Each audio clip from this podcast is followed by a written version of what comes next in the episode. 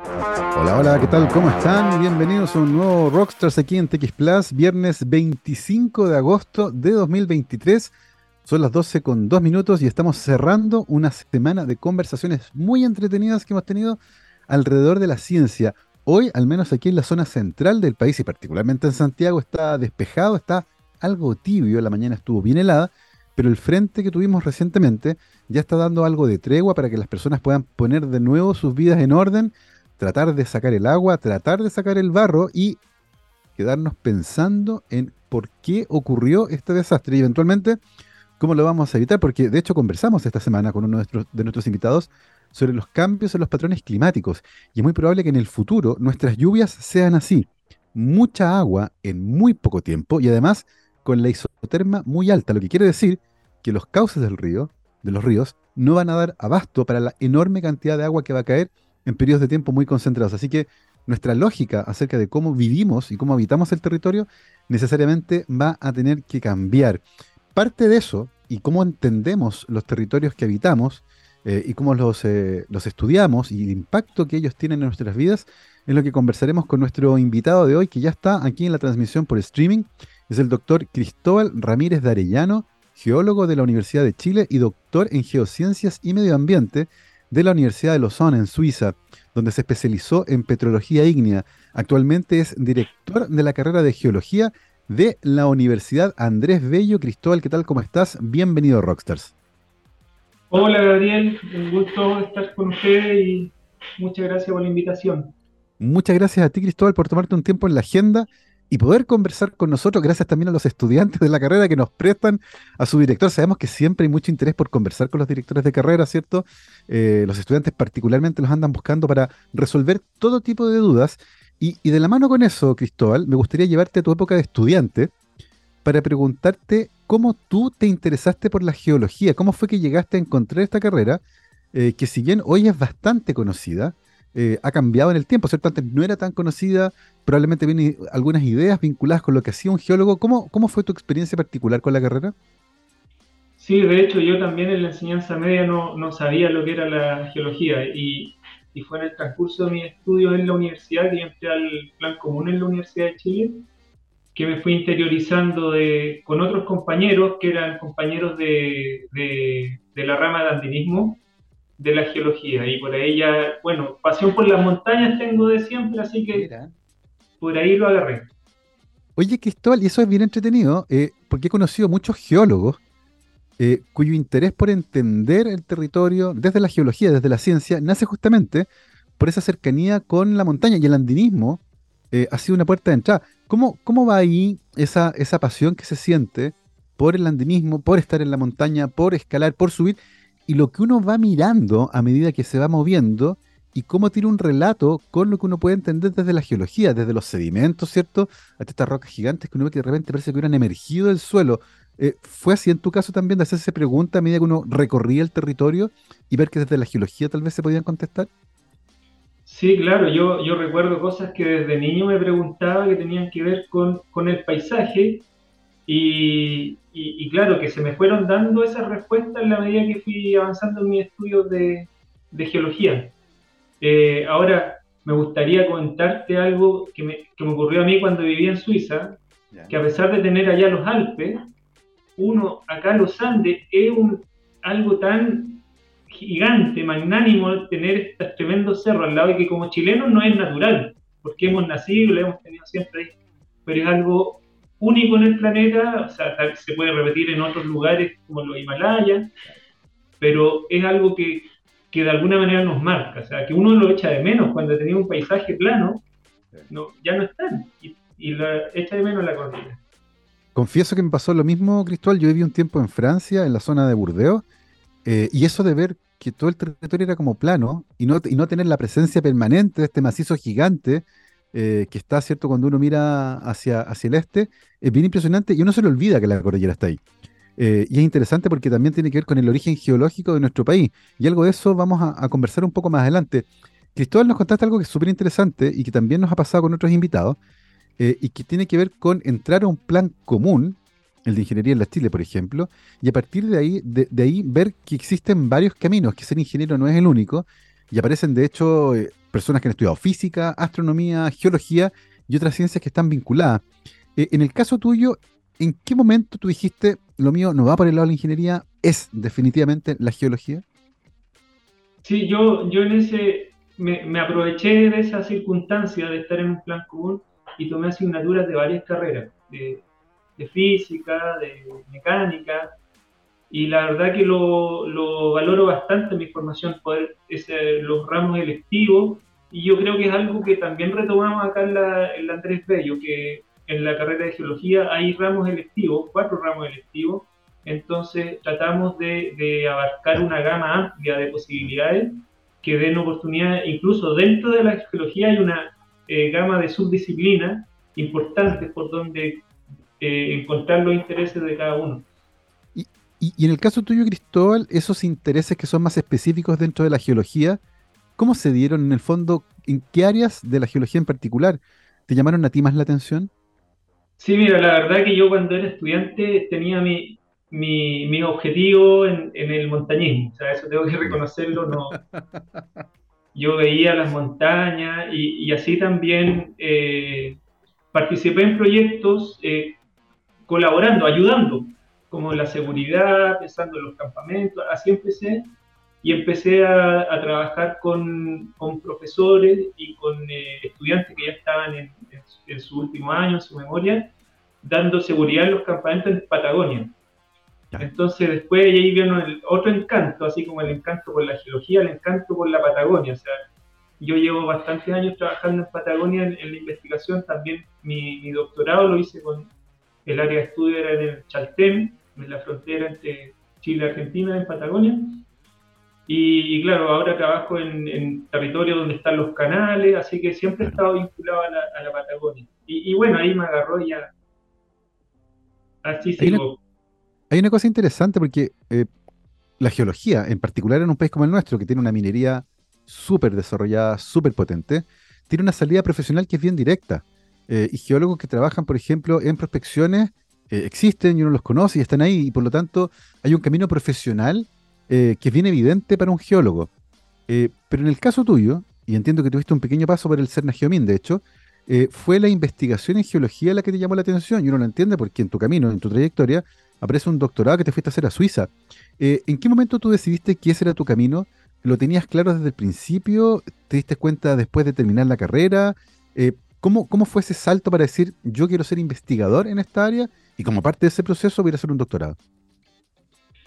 Eh, fueron circunstancias que se fueron dando en el momento adecuado y claro, llegó la oferta de un programa de doctorado, o sea, de un proyecto de investigación de, Suiza, efectivamente, para estudiar eh, estos cerros, que es el, Fitzroy y el Cerro Torre en, Patagonia. Yo, por supuesto que no, no, era mi intención seguir estudiando en ese momento, eh, pero tocó la de esa coincidencia. Y bueno, alguna vez escuché a un colega de, otra, de otra área que decía, las, las oportunidades hay que tomarlas eso yo también trato de transmitírselo a los estudiantes, a veces, a veces intimidan, o sea, ir a un país que se habla otro idioma, pero yo creo que hay que saber aprovechar las oportunidades, ser agradecido y, darle, no, no, tener miedo, hay que enfrentar y de ahí surgen cosas, oportunidades para uno y también oportunidad de aportar a la, a la comunidad. Y, y, además es bien interesante porque estas experiencias no solo son profesionales, también son experiencias de vida. Eh, en el caso tuyo, Cristóbal, ¿cómo fue la experiencia de vivir en Suiza? Mira, eh, sí, fue, fue difícil, la verdad. Es, difícil y yo, pues, hay muchos estudiantes, de, de exalumnos de, la carrera de Geología en Andrés Bello que me cuentan que se han ido, no sé, a Estados Unidos, a Europa, solo. Entonces yo, yo trato de mantener comunicación con ellos para, porque sé lo difícil que fue. Eh, entonces, efectivamente, yo creo que a todos les ocurre. Hay, un cambio de, vivir en, tu país, con tu familia, o que si no vives junto, pero los tienes ahí, a llegar a un país como inmigrante. Yo, yo tengo mucha... Eh, me pongo en el lugar de la gente que viene de otro país y respeto mucho esa porque es una decisión importante que tomar. Y, y lo valoro porque eh, son, eh, es, también parte de ese atreverse. buscar nuevos caminos. Y, hay una cosa interesante en eso, que, que si bien tu doctorado lo hiciste en Suiza, el objeto de investigación estaba en Chile. Tú nos contabas que eran, eran formaciones montañosas que estaban en nuestro país. ¿Qué tipo de preguntas querías contestar tú, Cristóbal, con respecto a esas formaciones desde el punto de vista de la geología? Claro, mira, antes de, lo, lo, completo que me pregunta de, las preguntas, decir que, claro, hay una oportunidad tremenda en Chile, o sea, que ocurre algo parecido con la astronomía, o sea, tenemos ese cielo maravilloso y también esta cordillera, que es, muchas veces decimos, un laboratorio natural. La cordillera de los Andes es un caso único, entonces no, no es raro que, que los suizos, que los estadounidense que de muchas partes vengan a estudiar cosas particulares de, los Andes, norte de Chile, centro de Chile y Patagonia. Entonces hay muchas preguntas abiertas. En Patagonia también, o sea, eh, desde lo que ocurrió en el Jurásico, desde cuando se, está, se separó antes inclusive África de Sudamérica, eh, hay toda una historia geológica muy rica en la Patagonia que, que investigar pero en mi caso, el tema puntual era ver estos, estos cerros, que son, están hechos un tipo de roca que son las rocas plutónicas, que para explicarlo rápidamente es el, magma que, que, no llega a la superficie, se termina enfriando lentamente y forma estas rocas que son, tal vez todos lo han escuchado, los granitos.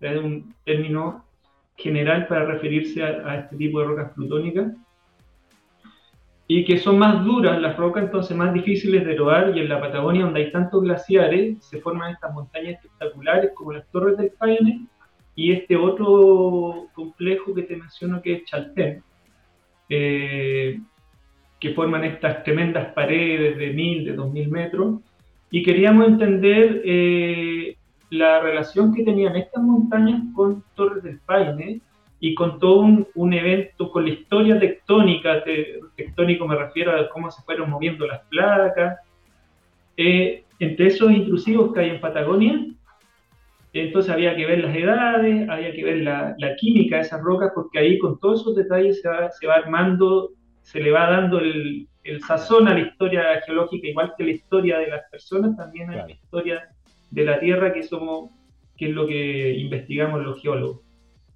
Oye, Cristóbal, hay hartas preguntas bien interesantes al respecto. Eh, la primera, eh, uno cuando le quiere preguntarle a una persona, le mira el carnet de identidad y dice la fecha de nacimiento y no sabe qué edad tiene. Y, si es algo que está muerto hace tiempo, bueno, puede ser carbono 14. En el caso de una roca, ¿cómo diablos sabe uno cuántos años tiene? Porque además eh, uno considera que la roca es roca desde que se enfrió, ¿no? Porque antes era magma. ¿Cómo uno puede determinar la edad de una roca o de un conjunto montañoso como las Torres del Paine? Sí. Mira, primero el tema de las escalas de tiempo es uno de los desafíos que tiene un profesor para con sus estudiantes. las primeras clases siempre es escala geológica del tiempo. Entonces, ponerte ese marco de, que vamos a hablar ya, la Tierra tiene 4.600 millones de años, ¿Qué, ¿qué, es eso? ¿Qué son millones de años? O sea, ¿cómo dimensionar eso?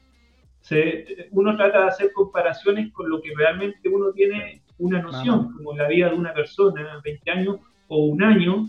Entonces, con ese tipo de comparaciones, uno introduce esa escala a los estudiantes. Entonces, ahora, la edad de las rocas es, también un, desafío de, enseñar. Hay varias maneras de, determinar la edad. Primero hay conceptos de, edad relativa. Esto es más antiguo o más joven que tal roca. O sea, hay uno armando una sucesión de eventos y eso es importante porque se ve en estructuras que hay en las. Que una roca corta otra, que está sobre. Hay principios que te permiten determinar qué rocas son más jóvenes que otras.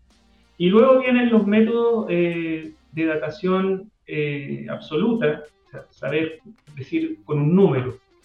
Esta roca tiene una edad de tantos millones de años, siempre agregamos el más menos. El más menos que el error el error del, método. Hay distintos métodos y cada uno tiene asociado distintos tipos de errores. Entonces, eh, hoy en día lo más usado, o sea, lo más preciso, son las dataciones de uranio-plomo. El uranio, como un elemento radioactivo, se está transformando continuamente en plomo por su decaimiento radioactivo Entonces, de esta manera, si analizamos la cantidad, estos son isótopos, o sea, de, plomo, 206, 207 y por su parte todos los isótopos de uranio, se puede hacer un cálculo de la edad de la roca.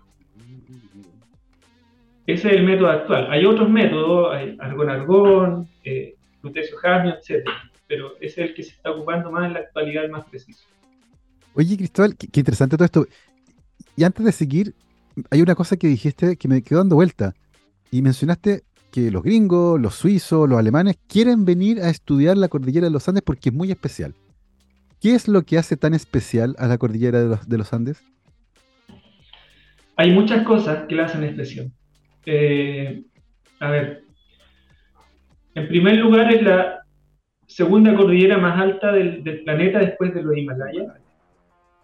Los Himalayas es un tipo de cordillera que se forma por colisión de continentes y los Andes es otro tipo de cordillera que se forma por la subducción, que ya lo hemos mencionado y, como para aclarar el término, es efectivamente cuando dos placas es una zona de convergencia entre dos placas, una que es oceánica y otra que es continental.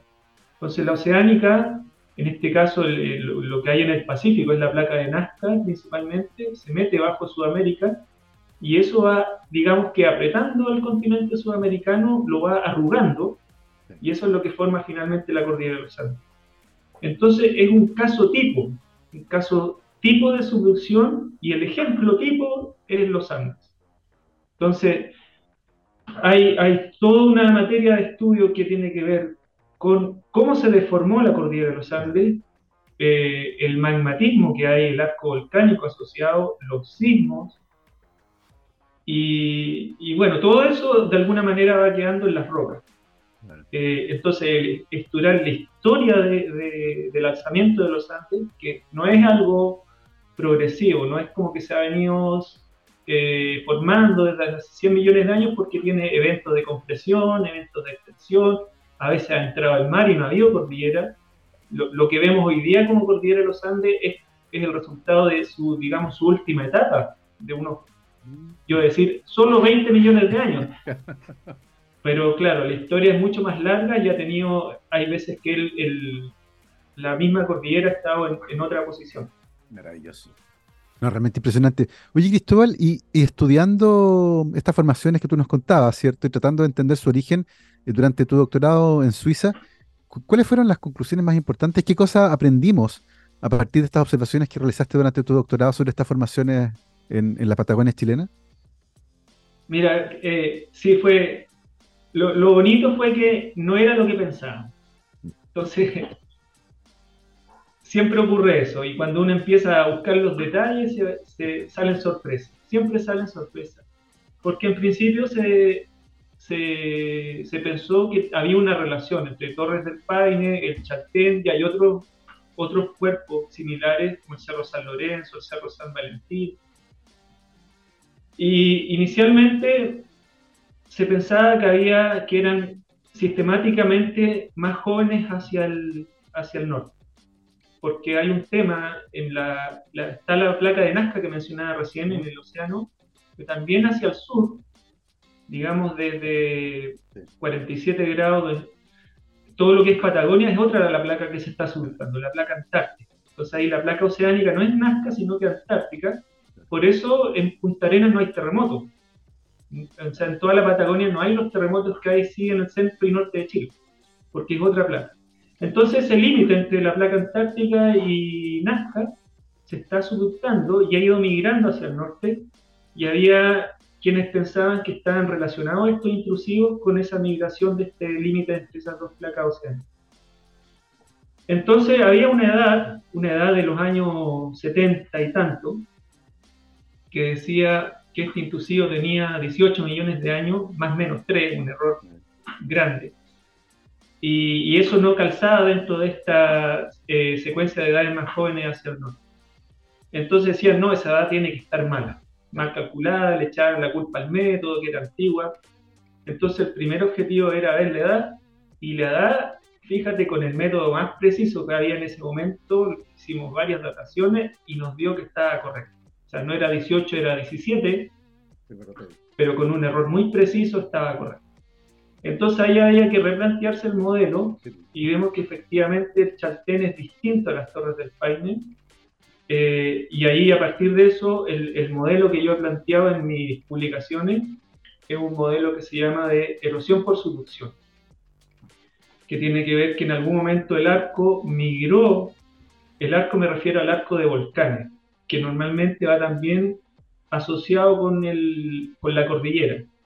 Migró del oeste hacia el este y eso es algo que también ocurre en otras partes, se, se cree que se piensa que ha ocurrido en varios segmentos de Chile entonces, eso le dimos un, método, una, historia alternativa para explicar por qué esa era distinta y después ocurrió lo, que la, hipótesis inicial de esa migración hacia el norte. Son, son distintos. Maravilloso, me encanta. Me encanta porque, porque la ciencia tiene esa gracia, que nos obliga a contrastar nuestras propias hipótesis y al final es un ejercicio de humildad, porque uno tiene una idea y la evidencia te muestra que estábamos equivocados. Y en este caso, con dataciones súper precisas, se logró demostrar que estas ideas preconcebidas que teníamos evidentemente estaban equivocadas. Y ahí no queda otra que tomar la evidencia, abrazarla y decir, ok, tenemos un nuevo modelo para entender cómo surgen, ¿cierto? Estas, estas masas. Bien interesante, porque además tú lo mencionaste, es efectivamente un laboratorio natural que nos permite entender la historia geológica, ciertamente de Chile, pero con conocimientos que se aplican a la historia geológica del planeta. Eh, Cristóbal, Gabriel, dígame. Qué buena la palabra que usa de la humildad. Yo creo que ese, esa es la clave, la clave en, ciencia y, en todo. Entender que nos podemos equivocar. Sí. entender que está todo esto en construcción. Y, no solo para la ciencia, sino que en general. O sea, estamos tratando de llegar a algo mejor y para eso hay que entender que, que hay que, cosas que pueden salir mal y tener la humildad para reconocerlo y, y, para seguir avanzando. Porque si alguien se aferra a un modelo, Absolutamente. Exactamente, la ciencia no puede ser un dogma y por lo tanto tenemos que estar dispuestos a decir, ¿sabes qué? No era por ahí la cosa, es por acá, la evidencia lo dice y vamos, no queda otra. Eh, en ese Oye, déjame contarte una historia. Dale, dale.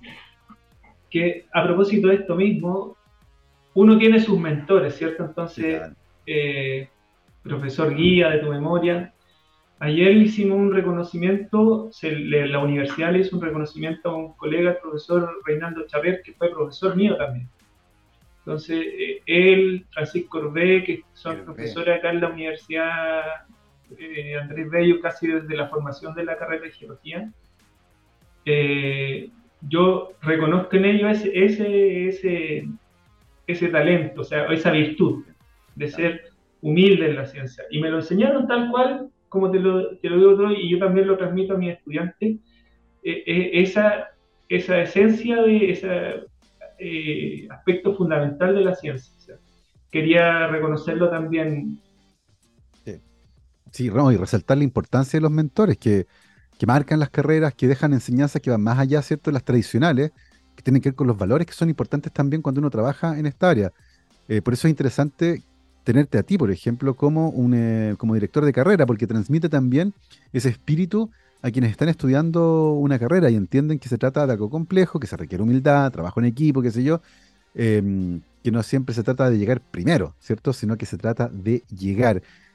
Estamos conversando hoy con el doctor eh, Cristóbal Ramírez de Arellano, geólogo de la Universidad de Chile, doctor en Geociencias y Medio Ambiente de la Universidad de Lausanne en Suiza, donde se especializó en petrología ígnea y actualmente es director de la carrera de geología de la Universidad Andrés Bello. Y en este momento vamos a hacer una pausa musical y a la vuelta vamos a conversar sobre la visión desde la geología de Cristóbal con respecto a lo que está ocurriendo en nuestro país, em, lo que está pasando con los suelos que están eh, en este momento, ¿cierto?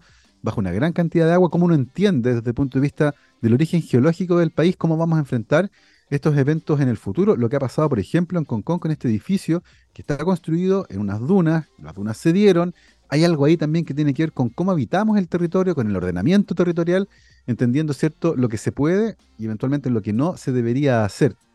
Vamos, mi querido Marco, a una pausa musical, pero antes, Marco, te quiero contar algo. Los programas de doctorado de la Universidad San Sebastián forman investigadores con integridad que contribuyen a la generación y transferencia de nuevo conocimiento. Por medio de una formación avanzada para la generación del nuevo conocimiento científico y tecnológico, los programas de doctorado de la USS brindan una sólida formación ética y el desarrollo de competencias docentes y empresarial, la Universidad San Sebastián está instalando un parque científico tecnológico de frontera que alberga actualmente cuatro programas de doctorado en las áreas de biomedicina y biotecnología. Conoce más en uss.cl. Nos vamos a la música. Soda Estéreo, paseando por Roma. Vamos y volvemos.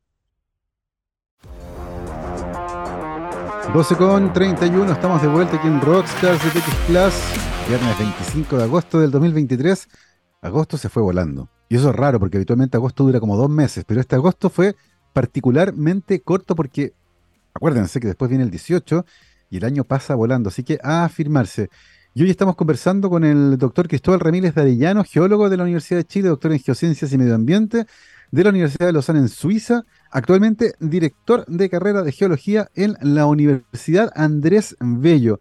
Cristóbal, hablábamos antes de irnos a la pausa eh, de cómo la geología nos puede ayudar a entender un poco mejor lo que ocurrió con este frente que nadie puede llamar de mal tiempo en un país con una sequía estructural que lleva una maravilla.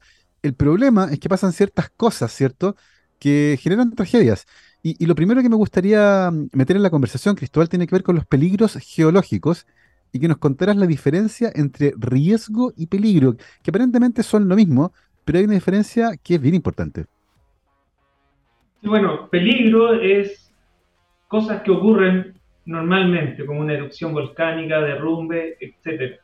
Entonces, y el riesgo es que le ocurra algo a alguna de las eh, comunidades, ¿cierto? Que, se eh, rompa un edificio, que se caiga un edificio, que la gente quede aislada. Entonces, en, una, en un lugar eh, deshabitado no hay riesgo. Pero sí está igual el peligro. Entonces, lo que los geólogos se enfocan es en mostrar dónde está el peligro. Y lo que las autoridades tienen que hacer en disminuir el riesgo en base a esa información que entregan los geocientistas.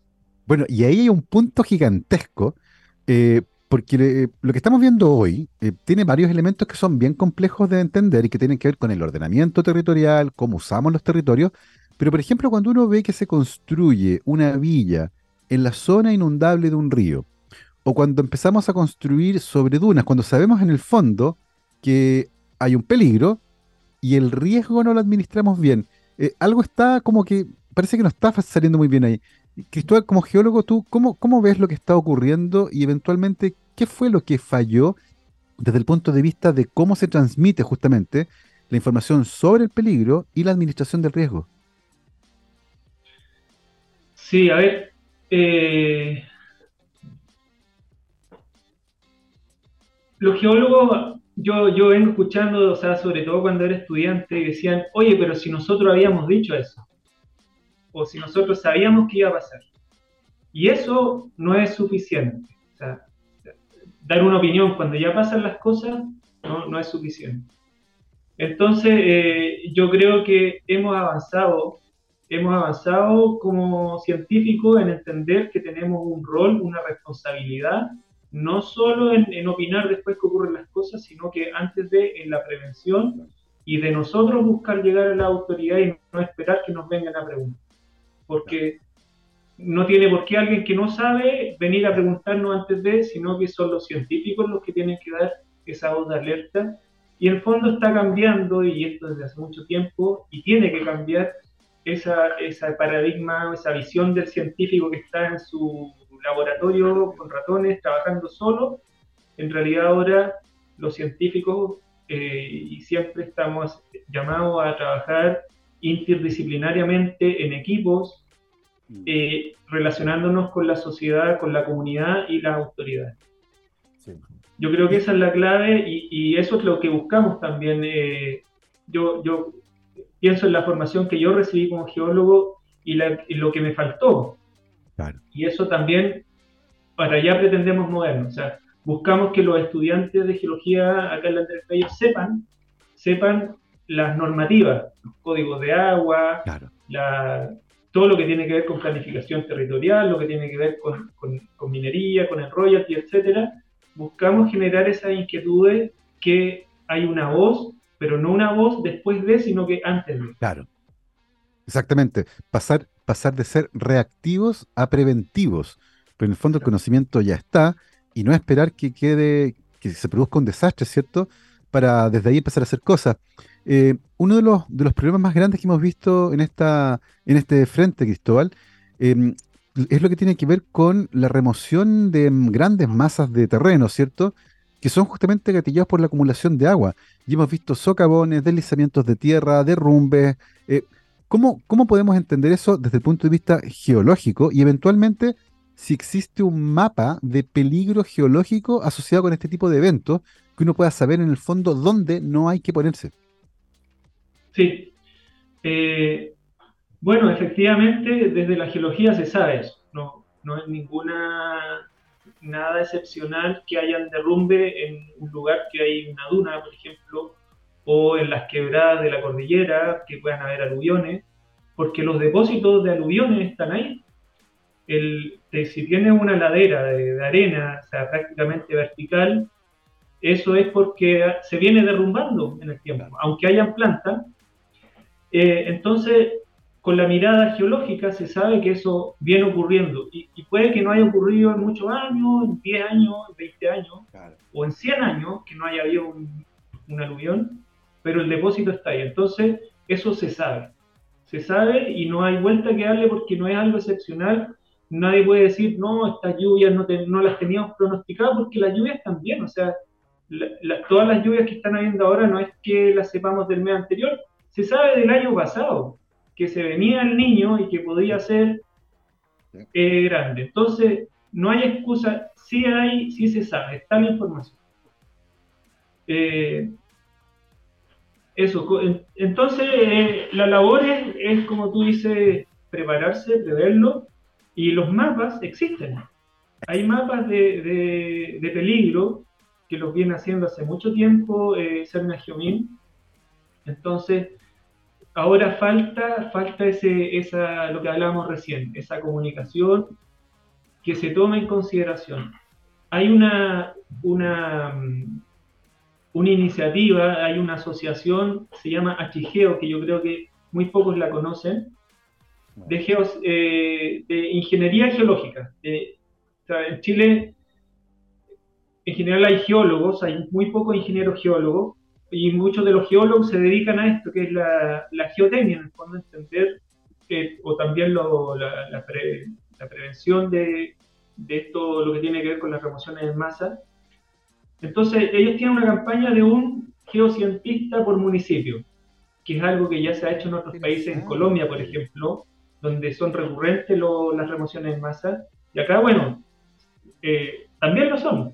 Entonces, ojalá tuviéramos ser como es como alguien que está para las emergencias, para resolver, entonces dicen, no, pues que cómo le vamos a pagar un geólogo en un municipio, en un municipio, no, no tenemos ese presupuesto. Pero después se gastan un montón de plata en resolver todo el estrago que genera el desastre natural, entre comillas, porque claro. no hay desastres naturales. O sea, nosotros hacemos que sean desastres. Absolutamente.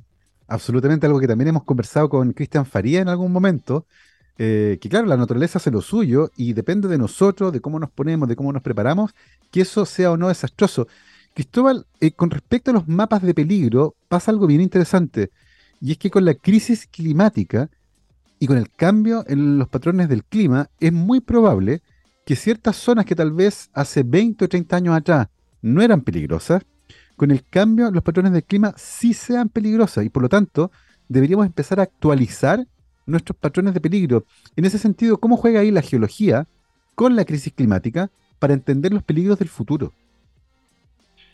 Sí, en general yo creo que esa diferencia no es tal, no, no hay tanto que cambiar en los mapas. Porque en los fenómenos climáticos, más allá del cambio climático, hay una ciclicidad y, y, cualquiera acá que tenga más de 40 años se va a acordar que el año 97 también hubo un un fenómeno del niño, quizá, pues en ese tiempo, cuando la primera vez que yo escuché hablar del niño, que era yo un niño también, eh, y lo escuchamos, no sé, yo creo que tú también te recuerdas, entonces son cosas que han pasado, eh, más allá del cambio climático. Hay una, una periodicidad de estos eventos que tal vez ahora se están intensificando, pero ya venían ocurriendo. Y también como geólogo, como te decía, vemos el depósito de, no sé, por ejemplo, pensando también en 97 con el aluvión que hubo en la quebrada de Macul. Murieron muchas personas, el aluvión se llevó casas, un montón de casas, poblaciones completas. Eh, entonces, son cosas que no son nuevas de hoy. Y el mapa de peligro sí tiene considerado todo eso. Entonces, no, no habría tanto que actualizar en los mapas, sino que más bien mirar los mapas. Sí, mirar los mapas. Y, en ese sentido, Cristóbal, dice, claro, mirar los mapas. Y cuando uno mira los mapas, tiene que venir también de la mano con eso una decisión que se vincula con el manejo territorial y con el, y con el ordenamiento territorial. En el fondo, si sabemos que hay una zona que es peligrosa, evitemos el riesgo, evitando que haya asentamientos humanos ahí. Eh, ¿cómo, cómo, cómo, se entera la autoridad de aquello? Tú mencionaste recién al Cerna Geomín, que, es un servicio que es parte del Estado, que tiene que ver con esto. Mencionaste también eh, esta página de ingenieros, ¿cierto? Y geología de HGEO. Eh, está el Ministerio de Ciencia, que también debería ser un vehículo para comunicar evidencia científica. ¿Cómo, ¿Cómo, ves hoy los estamentos que existen para que profesionales como geólogos, por ejemplo, se comuniquen con el Estado con respecto a las zonas de peligro y cómo eventualmente prepararse para eso? Sí, mencionar también el Senapred, entonces existen, yo creo que se están dando los cambios, se están dando y, no podemos esperar a que alguien, que, las autoridades den el paso para nosotros entrar como científicos, es algo en conjunto. O sea, eh, también muchos científicos pueden decir, no, pero es que la ley imposibilita hacer estas cosas. ¿Quién va a cambiar la ley? Entonces, es, algo que no, tal vez no va a existir un cambio de un día para otro, y todos somos partícipes, todos tenemos que generar. Mira, yo creo que lo hemos estado haciendo bien porque hay muchos estudiantes que empiezan con esta, se meten en esta área. Hay algunos estudiantes eh, que están en MIMBU, en distintos, trabajando en instituciones gubernamentales. Eh, y de distintas universidades también se, se, ha estado generando esta, esta comunidad. O sea, pero mm. tengo exalumnos de, de Andrés Bello que, que se han metido en ese tema yo creo que estamos en un, en un periodo importante de, hacer estos cambios. En, geología te, comento algo un poco de la historia de, la, de cómo es la formación de geólogo en Chile. 30 eh, años atrás o 20 años atrás eh, eran muy pocas las universidades que ofrecían la carrera de geología. Hoy día son un montón. Entonces nos han criticado eh, a, a, las universidades en general que ¿qué, va a pasar con los geólogos? Porque van a estar cesando. Entonces, una cosa es encontrar pega, encontrar pega, mandar currículum, pero hay trabajo, hay de sobra. O sea, hoy día lo vemos. ¿eh? Hay trabajo de sobra que tenemos que, hacer. El tema es eh, encontrar ese trabajo, gestar ese trabajo, y eso es como algo social, algo de país. Y, se están, esa, ese, antes los geólogos trabajaban en minería. Claro. Habían poquitos geólogos en Chile y la mayoría de ellos trabajaban en minería y unos pocos se dedicaban a, investigación y sería. Hoy en día se han abierto estas posibilidades porque, claro, tal vez en algún momento se saturó la minería y también la, oferta laboral en minería es, cíclica, pero eso mismo ha generado que que se empiecen a desarrollar otras áreas, también con todo el contexto climático, entonces ha surgido la hidrogeología, por ejemplo, que eso tiene mucho que ver con lo que está pasando ahora, porque voy a hacer un paréntesis con la hidrogeología. Mira, el agua que vemos correr en las ciudades, o sea, yo, yo vivo en, en, el cajón del Maipo, ahí cerca de la vertiente. Entonces, bajo por ahí y es un río, la calle es un río. Entonces ahí uno se da cuenta, ¿y qué pasa con toda esta agua? Ojalá esta agua fuese una reserva, pero en realidad pasado mañana va a estar en el océano. ¿Me entiendes? Entonces, los lo hidrogeólogos, una de las áreas de, investigación y de trabajo de ellos es la recarga de acuíferos. O sea, porque el agua por superficie avanza muy rápido, como la vemos, pero el agua subterránea es muy lenta. Entonces ahí tenemos reservas en un plazo de varios años. Y eso que se hace en otros países, hay otros países que manejan mucho mejor su, su ambiente desértico, por ejemplo Israel. A nosotros nos queda avanzar eso. Entonces, eso este tema que estamos hablando de los peligros, del manejo territorial. Son temas de la geología que se están abordando ahora y por eso digo que hay una, una buena oportunidad para, para, nuestro campo laboral, que geociencia en general, porque también está la geofísica, eh, la relación que tenemos con los geógrafos, que ellos se vinculan más con lo social, es, crucial. Eso. Sí. Eh, y eso es bien interesante porque finalmente la geología como ciencia eh, nos ayuda a entender un poco mejor cómo los territorios resisten, cómo se adaptan y cómo eventualmente hay lugares que podríamos o no intentar utilizar. en ese sentido, Cristóbal, en particular, cómo la composición del suelo, el tipo de roca, el tipo de sedimentos que uno encuentra, facilita o eh, dificulta, por ejemplo, que el agua que está en la superficie y que corre muy rápido, que puede arrastrar a alguien, infiltre en los, acuíferos, ¿cierto? Los recargue, los vuelva a rellenar. ¿Qué factores son los que inciden en la, tasa de absorción de agua desde la superficie hacia abajo? Ya. Sí, bueno, hay dos factores fundamentales que se analizan, que es la permeabilidad y la porosidad tanto de los sedimentos como de las rocas. Entonces eso tiene una serie de y la mineralogía también. Porque al final uno dice tierra, pero la tierra son minerales, todos, todos son minerales. Salvo el vidrio volcánico, que no es, no es mineral por, un tema de definición, pero entonces cada característica de suelo o cada tipo de roca que sea el, el, sustrato tiene una serie de características que, que influyen en, que pueda derrumbarse o no con las lluvias, en qué tan permeable o impermeable sea, en qué, cómo reacciona a un sismo. Entonces, ese estudio es súper importante. No, no, es solo el tema de la lluvia. Por ejemplo, no sé si, eh, si alguien se, se, recordará, pero cuando hay terremoto, la las zonas más afectadas acá en Santiago es Pudahuel por el, suelo tan eh, de ceniza que tiene. Entonces, la arena, o sea, el caso de lo, lo que ocurrió en Concón, o sea, está escrito en la Biblia, porque no hay que edificar sobre arena, ¿cierto? Entonces no es algo raro, no es algo nuevo. Entonces, claro, hay que hacer, eh, sea, le podéis meter varios métodos a la excavación que hace antes, pero, pero aún así se puede derrumbar, pues estamos viendo que eso ocurre porque la misma ladera son, no sé, ¿cuántos son? 30 metros de, altura que tienen. entonces, es, es solo arena. En un momento se puede venir abajo y se puede venir todo abajo. Eh, efectivamente, cada suelo tiene su característica para los distintos eventos geológicos que pueden ocurrir. por eso. No son solo las remociones en masa. La liquefacción, que es el término para, para ver cómo se, se, comportan las aguas con los movimientos, con los sismos. Eh, la infiltración de agua, lo que mencionamos recién con las reservas de agua, la hidrogeología, hay suelos que son tienen ciertas características para almacenar más o, eh, o, mejor el agua, para generar sobrepresión en los depósitos de agua. Sí.